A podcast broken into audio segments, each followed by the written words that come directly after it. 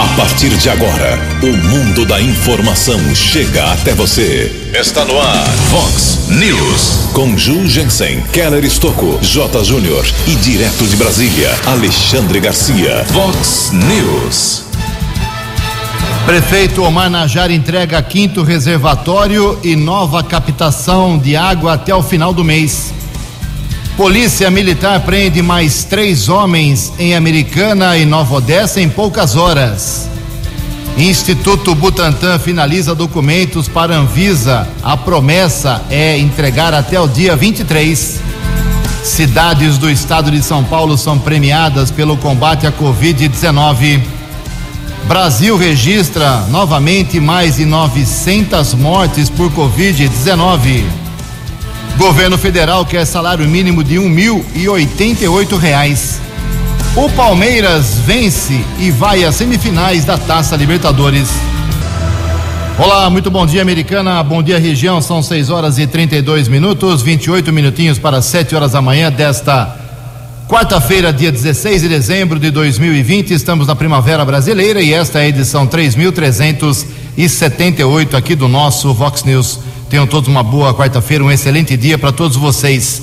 Nossos canais de comunicação, como sempre, esperando a sua participação. O WhatsApp aqui do jornalismo, anote aí: 981773276.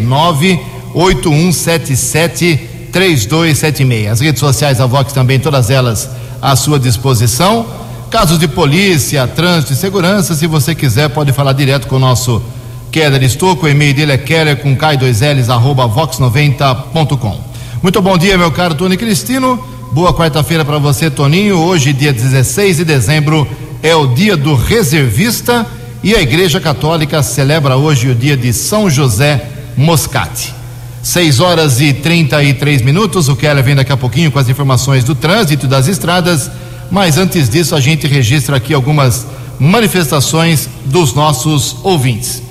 Obrigado a nosso ouvinte aqui, eh, que se manifesta mais uma vez, sempre na audiência, o nosso Adalto.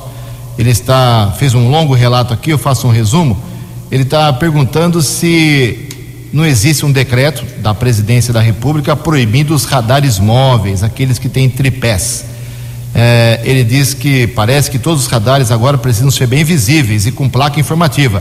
E se isso for verdade, gostaria que ah, alguém se manifestasse da polícia rodoviária sobre o, a região entre o bairro Antônio Zanaga e a Praia Azul, onde tem, segundo ele, radares constantemente eh, escondidos. Então está aqui a manifestação, a bronca do nosso Adalto. Obrigado aí, meu caro.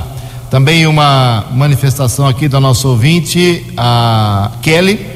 Ela também fez um longo relato e fez Fala, Kelly, bom dia, tudo bem? Bom dia. Sobre o radar, já esclarecendo, é, desde novembro agora, uma nova resolução do CONTRAN que proíbe esse tipo de pegadinha de radar móvel escondido. Em relação a outros equipamentos que já estão instalados, uma nova regra a partir de novembro de 2021. Então, se ele observou, está é, irregular. Faz uma. É, pedir para o Adalto fazer uma foto aí dos radares escondidos, pegadinha não pode. 6 e 35 então aqui a Kelly está dizendo que ela mora no bairro Nova Esperança, lá na rua Madre Teresa de Calcutá, atrás da rua Irmã Dorothy Steng. É, Ju, realmente as ruas estão péssimas e esse ano não tivemos nem mesmo a manutenção com máquinas, nem mesmo perto das eleições, já que nesse período costumam vir aí nos visitar. Quando a verba para o asfalto, quanto a verba para o asfalto já vimos conseguido em 2018, mas como não tínhamos a rede de esgoto, o dinheiro voltou para os cofres do governo. Aí a reclamação da Kelly sobre a situação da rua Madre Teresa de Calcutá, aqui na cidade de Americana. Obrigado, viu, Kelly? Mandou fotos aqui, a coisa tá brava realmente. É, pedra. Não é, isso não é asfalto, né, Kelly? Isso aqui é um, é um desleixo realmente, é uma pena. E a prefeitura está fazendo em mais 10 ruas de pavimentação, mas todas elas aqui na região mais centralizada. A gente registra com pesar o falecimento aqui de um ex-funcionário da Vox 90, o Fábio Ribeiro, nosso colega, trabalhou por duas vezes aqui, trabalhou no México, trabalhou em várias emissoras. O Kéder Estocco tem mais detalhes sobre o velório e o possível uh, horário certinho aí para o sepultamento do nosso já saudoso Fábio Ribeiro. O Fábio Ribeiro da Silva, 54 anos. Fábio Henrique Ribeiro da Silva, 54 anos, contato comercial. Faleceu ontem à noite no Hospital Municipal Valdemar Tebaldi devido a complicações da Covid-19. Ele deixa esposa, três filhos, morava na área central de Nova Odessa. Eu fui informado pelo serviço funerário durante a madrugada que vai ocorrer o velório, provavelmente a partir das 8 horas da manhã eh, desta quarta-feira no velório Gramado em Americana. Horário do sepultamento ainda não foi definido pela família. Nossos sentimentos aos amigos e familiares do Fábio Ribeiro. É, um abraço à família do Fábio Ribeiro. Quantos churrascos aqui, quantas conversas, quantos bate-papos aqui. O Fábio era realmente um cara muito legal, muito engraçado, cheio de sonhos, de projetos.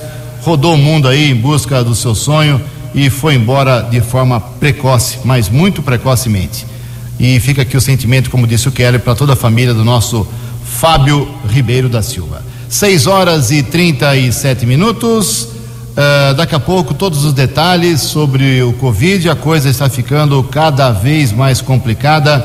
Daqui a pouco, um balanço geral, não só aqui da nossa região, como também do, do país, que ontem, depois de um mês, atingiu índices de mortes que a gente esperava não ver mais. 6 e 37 O repórter nas estradas de Americana e região, Keller Estocou.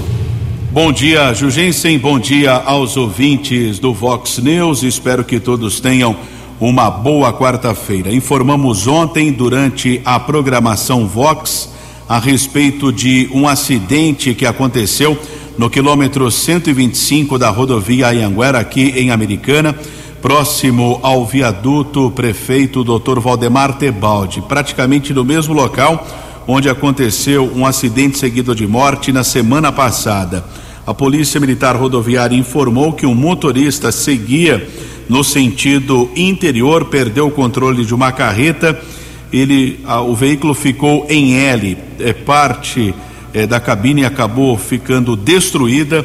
O motorista teve ferimentos leves, foi atendido pelo resgate da concessionária da rodovia e foi encaminhado para o Hospital Valdemar Tebaldi. O veículo estava encarregado, estava carregado com embalagens. Na sequência, houve a batida entre um caminhão e dois veículos, porém, nesse segundo acidente, ninguém ficou ferido. Por conta eh, desses dois acidentes, houve um pico de congestionamento até a Praça do Pedágio do quilômetro 118 da rodovia Ayanguera complicou muito a vida do motorista para quem seguia no sentido Limeira. Situação só se normalizou por volta das três e meia da tarde de ontem. E agora há pouco recebemos a informação da Polícia Militar Rodoviária que ontem à noite, na via marginal da rodovia Santos Dumont, na região da cidade Singer, três ciclistas estavam pedalando pelo local quando o condutor de um Corsa fez uma ultrapassagem irregular e acabou atingindo um dos ciclistas. O condutor da bicicleta morreu no local, foi constatado óbito pelo Serviço de Atendimento Móvel de Urgência, caso comunicado na segunda seccional da Polícia Civil de Campinas. Manhã de quarta-feira, de tempo firme aqui na nossa região, temos a informação de congestionamento rodovia Anhanguera, são dois quilômetros na Grande São Paulo entre os quilômetros 24 e 22, também 15 ao 13, chegada Bandeirantes congestionada. Keller Estocco para o Vox News. A informação você ouve primeiro aqui. Vox, Vox News. 6 horas e 40 minutos, 20 minutinhos para 7 horas da manhã. Ontem tivemos mais dois óbitos confirmados por Covid-19 aqui na nossa microrregião formada por Americana, Santa Bárbara e Nova Odessa. O óbito aqui em Americana de um homem de 74 anos de idade, morador do bairro Antônio Zanaga, cardíaco. Agora a Americana tem 191 óbitos, com 6.945 pacientes recuperados da doença. Em Santa Bárbara tivemos também mais uma um falecimento por Covid-19 confirmado ontem. Não que ele morreu ontem, não que essa senhora morreu ontem, mas foi confirmada a doença ontem pelos exames uma senhora de 80 anos que morava no Jardim Esmeralda, em Santa Bárbara do Oeste. Agora o município tem 208 óbitos por Covid-19, com 6.708 pacientes recuperados. Nova Odessa ontem, infelizmente, nenhum óbito confirmado, continua com 56. falecimentos e 1.249 pacientes recuperados. Ocupação de leitos de UTI aqui em Americana para Covid-19, exclusivos para Covid-19, com respirador, ocupação caiu para 39%, somando todos os hospitais. E sem respirador, 42%. A situação está sob controle aqui, ainda na cidade americana. Já o Brasil registrou 915 novos, novos óbitos causados pela Covid ontem, o maior número desde 12 de novembro, quando nós registramos, infelizmente, 926 óbitos. Os dados são do consórcio de veículos de imprensa. O número total de óbitos causados pela doença até o momento é de 182.854 desde o início da pandemia, lá em março. Foram feitos 44.849 diagnósticos positivos para o novo coronavírus de ontem, eh, de anteontem para ontem no Brasil. Desde o começo da pandemia, o Brasil tem 6 milhões 974 mil, teve, né, e tem infectados. São números alarmantes que exigem, mais uma vez, para a gente falar aqui pra, de você, que você use máscara, álcool em gel, lave as mãos e jamais faça aglomeração. 6 horas e 42 minutos, na sequência aqui do Covid-19. Um fato positivo, né? O Instituto Butantan decidiu que entrega todos os protocolos e documentos da vacina Coronavac para a Anvisa até o próximo dia 23 de dezembro. As informações com a jornalista Tereza Klein. O Instituto Butantan vai entregar a conclusão dos estudos sobre a Coronavac para a Anvisa no dia 23 de dezembro. A data inicialmente estipulada era o dia 15, mas o grupo optou por enviar toda a documentação com análises mais avançadas da fase 3 de testes nesta data para obter a aprovação final da agência e garantir que a vacinação comece em janeiro. De acordo com o governador de São Paulo, João Dória, o laboratório chinês Sinovac fará a entrega na mesma data, o que poderá acelerar a liberação da vacina em vários países. Na prática, optar por registrar a vacina com estudo conclusivo garantirá agilidade no pedido de reconhecimento desta vacina. A solicitação ocorrerá de forma simultânea, tanto na Anvisa brasileira quanto no National Medical Products Administration, a agência chinesa de regulação de medicamentos. Registrar a vacina com o estudo conclusivo vai permitir maior confiabilidade na análise da eficácia da vacina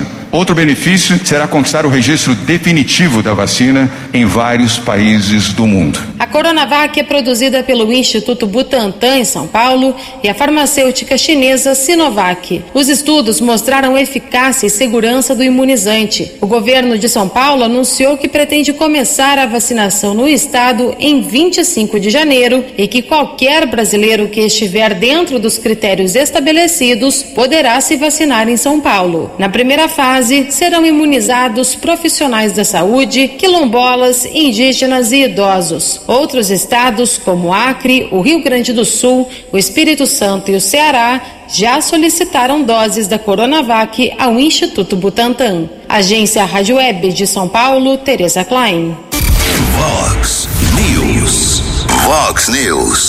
12 anos. Obrigado, Tereza. 6 e 44 e ontem o presidente da República, Jair Bolsonaro, soltou mais uma pérola nessa história da, da vacina. Ele disse que não vai tomar vacina. Eu, eu acho que eu entendi o que ele quis dizer. Ele quis dizer que não vai tomar vacina para mostrar que ela não é obrigatória, não deve ser obrigatória. Acho que ele quis dizer isso, só o jeito que ele falou mostra uh, um desestímulo, apresenta um desestímulo para a população nessa briga política dele com o governador João Dória. Lamentável, realmente. 15 minutos para 7 horas da manhã, o governo federal enviou ao Congresso a previsão de 1.088 reais para o valor do novo salário mínimo, agora em 2021, sem aumento real. O piso salarial hoje é de 1.045 reais. A estimativa leva em conta a projeção do Ministério da Economia para o INPC, que é o Índice Nacional de Preços ao Consumidor de 2020, que foi de 4,11%. O indicador é usado pelo governo para reajustar o valor do salário mínimo. 14 minutos para 7 horas. No Vox News, Alexandre Garcia. Bom dia, ouvintes do Vox News. Enfim, Biden está eleito presidente dos Estados Unidos. Demorou, né? Demorou. O processo lá a gente até é, fica conf, se confunde, né? Porque a eleição mesmo foi ontem. É o colégio eleitoral que elege. Depois da é, tem primária né, para escolher candidato, depois tem uma outra primária que, que é para é, credenciar os delegados do colégio eleitoral. E depois de todas as acusações de fraude esclarecidas, o Biden ganhou por 306 a 232. E o presidente Bolsonaro, que aprendeu no Exército e, e na Academia Militar que hora é na hora e não antes da hora, nem depois da hora, mandou mensagem dizendo que estarei pronto a trabalhar com o novo governo e dar continuidade à construção de uma aliança Brasil-Estados Unidos na defesa da soberania, da democracia e da liberdade em todo o mundo, assim como a integração econômica e comercial em benefício de nossos povos. É, é uma confirmação daquilo que uh, já comentei aqui, né? As pessoas achavam que ia mudar alguma coisa. Não, Bolsonaro e Trump são amigos e o Biden fez ameaças contra o Brasil. É que uh, o Estado brasileiro e o Estado americano estão muito acima de, de emoções de presidentes, né? E os presidentes uh, têm que se jungir aos compromissos seculares né, dos dois países. Bolsonaro terminou dizendo que tem a esperança de que os Estados Unidos continuem sendo a terra dos livres e o lar dos corajosos. É do hino americano, é o estribilho do hino americano que fala que enquanto a, a bandeira, a bandeira estrelada estiver eh, eh, tremu, tremulando né, sobre o, a terra dos livres e o lar dos bravos. Né? Então, the land of the free uh, and the home of the brave. Né?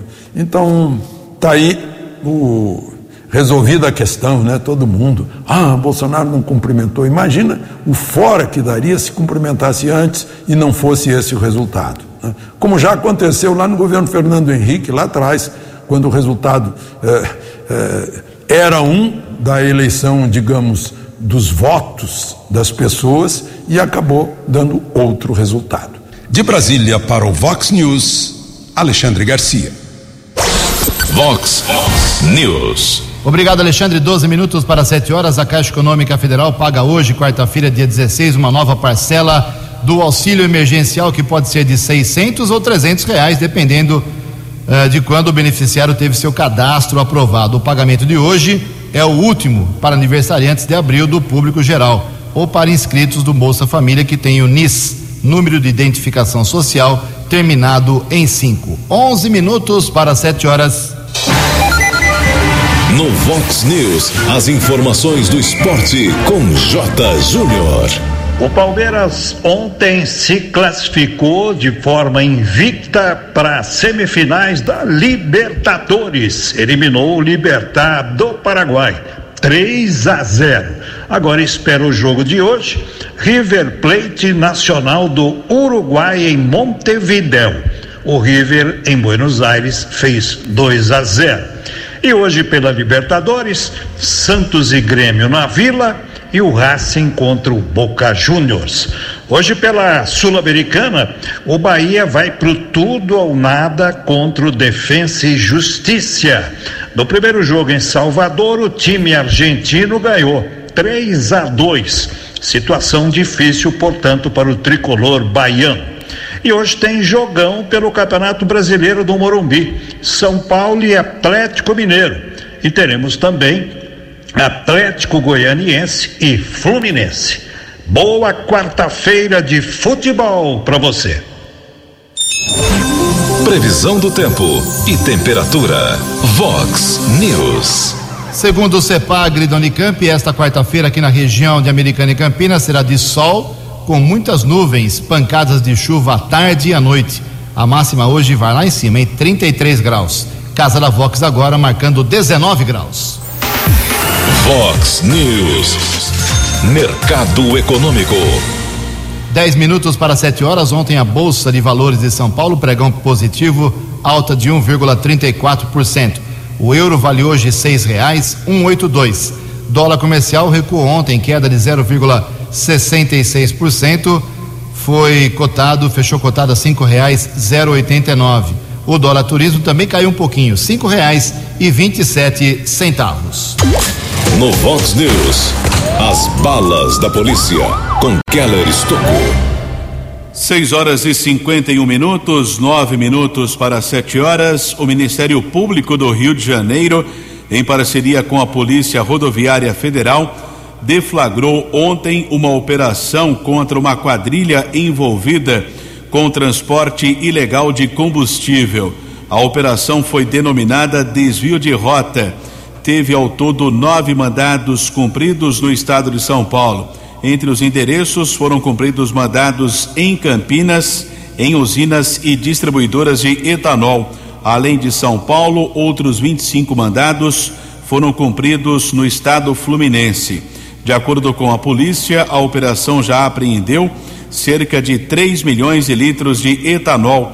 De acordo com os investigadores, o prejuízo estimado com a sonegação fiscal pode chegar a um bilhão de reais. A investigação aponta que os criminosos deixavam de pagar a alíquota de 32% referente ao imposto sobre circulação de mercadorias e serviços, o ICMS. Com isso, o litro do etanol, etanol chegava a ser comprado com desconto de quase um real quando vendido sem documentação fiscal válida, gerando uma concorrência desleal no comércio, além de causar enorme prejuízo aos cofres públicos e estimular a formação de organizações criminosas.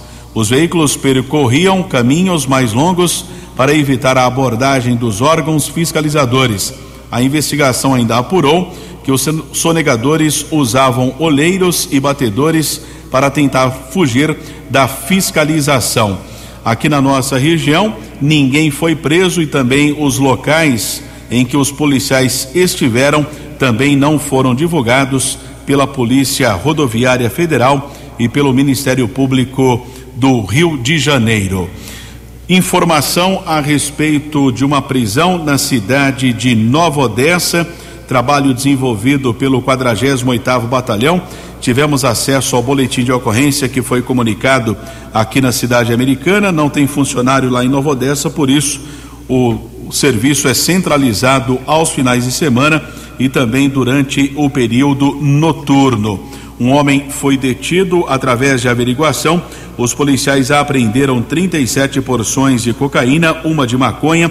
Rapaz de 29 anos foi preso na região do Parque Clavim. O flagrante foi elaborado pelo delegado Edson Antônio dos Santos. Outro flagrante no Poupa Tempo, a unidade aqui de Americana.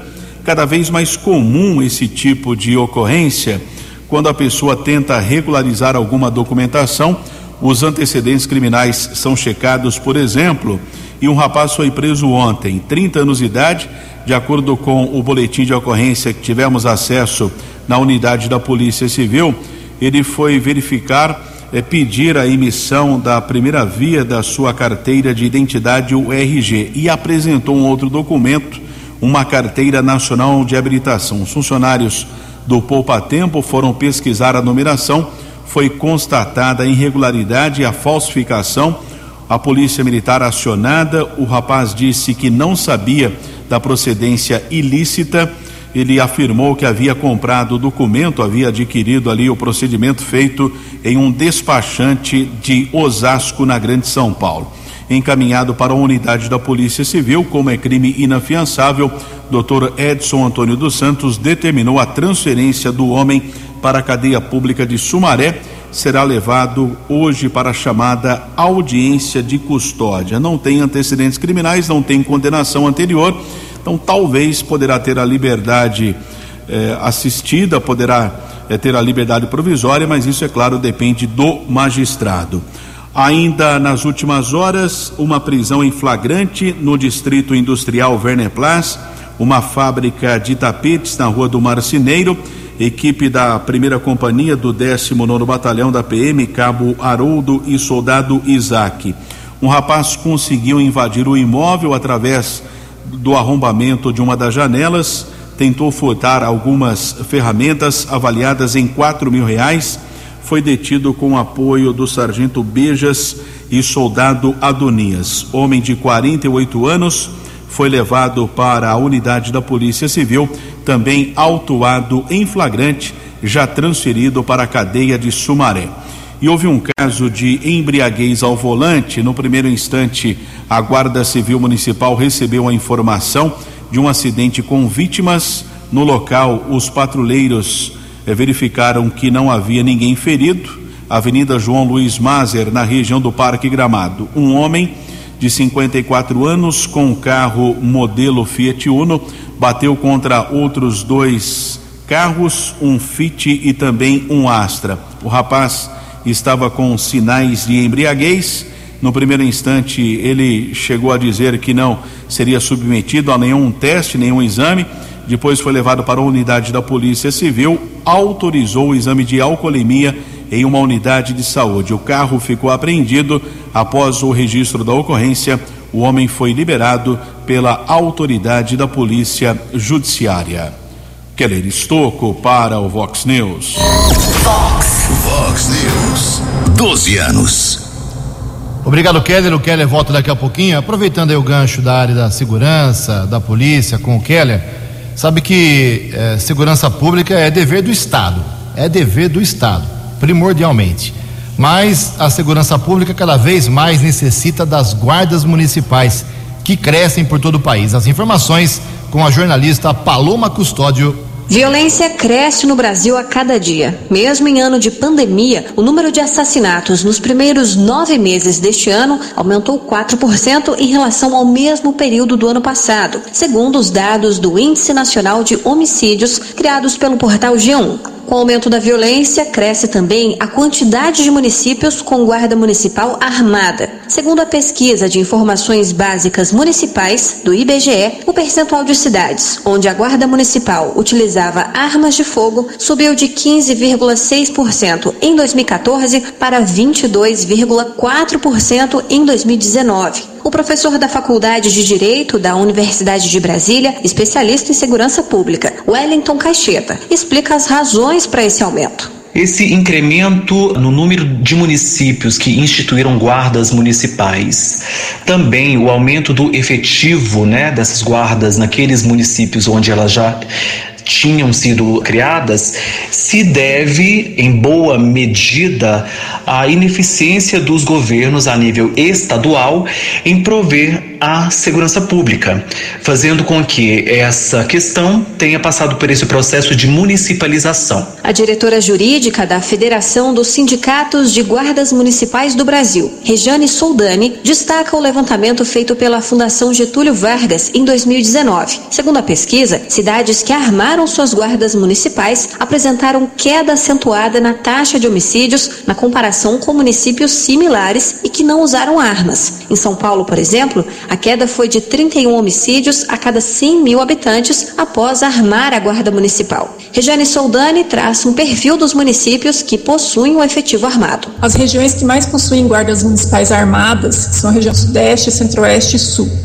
mas não podemos descartar que grandes municípios localizados na região norte e nordeste também possuem guardas municipais armadas e extremamente atuantes. A pesquisa de informações básicas estaduais do IBGE também mostrou que o número de secretarias estaduais exclusivas para a segurança pública caiu de 23 em 2014 para 19 em 2019. Reportagem Paloma Custódio. Vox News. Muito obrigado, Paloma. Sete horas em ponto. Bem, o prefeito de Americana, Omar Najar, tem duas obras finais aí do seu mandato. O mandato termina uh, em menos de meio mês, no próximo dia 31 de dezembro, mas ele vai entregar mais duas obras e as duas são uh, relacionadas ao abastecimento de água, que é disparadamente o maior problema da cidade de Americana. Maior número de reclamações aqui na Vox, lá no SAC, Serviço de Atendimento ao Cidadão na Prefeitura. Não tem é, nada mais reclamado pelo povo da Americana do que falta de água, água parcialmente abastecida nos, na, nas residências, ah, nem tanto mais às vezes água de má qualidade, enfim. O problema da água foi a grande pedra no sapato do Omar Najar nos seis anos em que ele ficou à frente. Apanhou muito por causa disso, principalmente nas redes sociais, por conta da oposição, na Câmara Municipal tomou muita sarrafada e ele vem fazendo o que ele diz ser possível. Por exemplo, já entregou quatro reservatórios de aço vitrificado em vários pontos aqui da cidade e agora entrega semana que vem o quinto, como ele havia prometido. Vai ser inaugurado semana que vem no Jardim Letônia. 2 milhões e meio de litros de água de reservação possível nesse, nesse local, que vai ajudar também aí o abastecimento de quem mora e trabalha no, nas praias dos Namorados e Azul, aqui em Americana. E a última obra, sim, lá no fim, já era para ter sido concluída, atrasou bastante, custou caro, mais de 30 milhões de reais. Dia 29 de dezembro, aí sim a última obra do governo Marnajara, a inauguração da nova captação de água lá no Rio Piracicaba. Eu já estive lá algumas vezes, é uma obra gigantesca realmente, uma coisa séria. A captação vai melhorar com esse, com esse novo local, com esse novo sistema. Uh, e o que o Mar agora pode fazer, pelo jeito ele fez, agora a bola será passada para Francisco Antônio Sardelli, que assume essa bronca do problema da falta de água, que vai continuar, viu? Não é porque o Chico foi eleito que vai assumir, que prometeu água na torneira, que vai de uma hora para outra uh, acabar esse problema na cidade. Isso vai demorar muitos anos, porque foram décadas e décadas sem investimento na tubulação, na captação aqui americana. Isso já falei mil vezes aqui na Vox 90. Então, duas obras finais do governo Marnajá, as duas, semana que vem, dia 29, ligadas ao abastecimento. Sete horas e três minutos. No Vox News, Alexandre Garcia. Olá, estou de volta no Vox News. Como vocês sabem, lupus é uma doença é, autoimune que mata se a pessoa não mantiver o tratamento. E a hidroxicloroquina é um dos tratamentos, né? A pessoa fica tomando toda a vida. A, a minha, a minha irmã com artrose tomou durante anos. Né? O que derruba essa tese aí é, política de que a hidroxicloroquina dá arritmia, não sei o quê. O pessoal da malária também. Pois, gente, por razões políticas tem desaparecido a hidroxicloroquina é, dos postos de saúde em muitos lugares. E agora a Gazeta do Amapá mostra que em 250 portadores de lupus, 15 já morreram né, por falta da hidroxicloroquina e de outros medicamentos. Por falar nisso, a Sociedade Brasileira de Infectologia distribuiu uma nota, orientação, no dia 9 de dezembro, dizendo que não é para fazer o tratamento precoce, não é recomendado, porque a hidroxicloroquina, azitromicina, ivermectina, nitazoxanida, zinco, vitaminas, anticoagulantes, que têm efeitos colaterais e não tem comprovação científica. E ao contrário, né, desses remédios que, que evitam que a pessoa seja hospitalizada e vá para UTI entubada, que é horrível, né? É, recomenda analgésicos antitérmicos, paracetamol e dipirona. Por sorte, o Ministério Público Federal, da tutela coletiva, viu isso em Goiás e intimou o presidente da, da Sociedade Brasileira de Infectologia a apresentar em cinco dias né, os estudos clínicos que amparam o uso de analgésicos e antitérmicos ah, os estudos clínicos randomizados que recomendam nenhum tratamento farmacológico para Covid. Né? É, informe se a Sociedade Brasileira de Infectologia tem conhecimento das orientações do Ministério da Saúde e se tem um, algum conflito de interesse com os laboratórios que produzem vacinas, medicamentos, insumos e equipamentos na pandemia de Covid. Tem cinco dias para responder pessoal que fez ju juramento pela vida. De Brasília para o Vox News, Alexandre Garcia. O jornalismo levado a sério. Vox News. Obrigado, Alexandre. Sete horas e cinco minutos. O governador do estado de São Paulo, João Dória, esteve ontem aqui na região, em Campinas, especificamente, duas inaugurações. Inaugurou lá o novo trevo do, dos Amarais, uma obra importante viária aqui perto do aeroporto, que é será no futuro, com certeza, um dos mais importantes aeroportos regionais do estado de São Paulo. E também o governador Dória entregou ontem a nova unidade do DEIC, que é a Divisão Especializada em Investigações Criminais da Polícia Civil em Campinas. Que é lá que prédio maravilhoso, não sei se teve oportunidade. Os policiais civis estão felizes com o Dória? Ou foi só o prédio que é bonito? É, adianta ter prédio bonito, né? Se não tem funcionário, não tem estrutura. É preciso investimento também, não só na questão salarial, mas é concurso. Faz 20, quase 25 anos que eu ouço falar de concurso público em andamento, mas não chega funcionário aqui na região. Então não basta só ter o prédio bonito, né? Tem que ter a questão humana e também um incentivo para o trabalho, né? Mas o prédio ficou bonito, né? Mas o que falta é a outra questão na prática. É, nesse caso, a nova sede do DEIC de Campinas, que passou por reforma e adequação, uh, teve um investimento de 198 mil reais pelo Estado. Anteriormente, o local abrigava o 5 DP, Distrito Policial, e a Delegacia da Infância e da Juventude de Campinas. Essas unidades passaram provisoriamente para um anexo ao primeiro DP e devem ser transferidas para um imóvel alugado. São sete horas e sete minutos exemplos de medidas de combate ao Covid-19, 21 cidades do estado de São Paulo foram premiadas com dinheiro, é isso mesmo. Reportagem de Ricardo Rodrigues.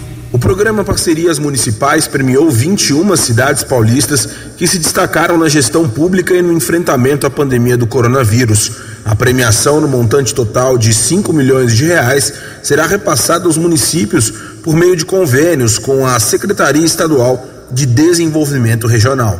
O governador de São Paulo, João Dória, disse que o programa criado em 2019 fortalece a relação do governo do estado com as prefeituras. A conquista do governo do estado de São Paulo ser um governo democrático, plural e que atende a todos os prefeitos e prefeitas, independentemente de partidos, ideologias, tamanho de cidade, vocação ou relação de proximidade com o governo ou com o governador. Um governo municipalista, um governo dedicado a essa visão municipalista. E uh, temos exercido isso de forma clara e objetiva. O programa definiu sete desafios prioritários: ampliação do acesso à creche, universalização do acesso à pré-escola, melhoria da qualidade do ensino fundamental, redução das taxas de mortalidade infantil e materna, redução dos óbitos prematuros por doenças crônicas não transmissíveis, fortalecimento das redes de combate à violência sexual e promoção de ambientes menos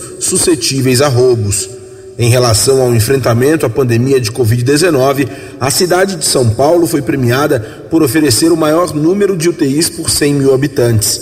Santos foi reconhecida pela maior taxa de recuperação de idosos e a segunda menor letalidade nessa mesma faixa etária e Araraquara foi premiada pelo maior índice de testagem e a menor letalidade entre municípios com população entre 200 e 300 mil habitantes. Agência Rádio Web de São Paulo, Ricardo Rodrigues. No Vox News, as balas da polícia com Keller Estocou. 79, apreensão de drogas na região da Praia Azul, na rua Maranhão, no condomínio Vida Nova houve uma averiguação do subinspetor Celso, patrulheiros Bruno e Antunes, equipe da Ronda Ostensiva Municipal da Guarda Civil. Um rapaz de 28 anos foi detido com 11 pinos com cocaína, 105 reais, encaminhado para a unidade da Polícia Civil, foi liberado após o registro da ocorrência. Um infrator de 15 anos foi detido, uma motocicleta foi recuperada pelo apoio tático da Guarda Civil Municipal em Santa Bárbara, região do bairro Vista Alegre. Os patrulheiros Lacerda, Vilalon e Campos observaram o adolescente empurrando a moto e foi constatada eh, que a motocicleta havia sido furtada pouco tempo antes da abordagem. O infrator foi encaminhado para a unidade da Polícia Civil. O veículo ficou apreendido porque a documentação estava irregular e o adolescente foi liberado para o seu responsável. Tivemos ainda em Santa Bárbara a prisão de um rapaz de 38 anos na região do bairro Siqueira Campos. Ele invadiu um pet shop, tentou furtar 250 reais, porém foi detido pelo policiamento, encaminhado para a unidade da Polícia Civil, foi autuado em flagrante. E outra prisão, região da primeira da terceira companhia da Polícia Militar do 19 Batalhão em Cosmópolis, na rua Walter Dester. Um homem foi detido com quase 700 porções de entorpecentes entre cocaína, maconha e crack. Também foi autuado em flagrante.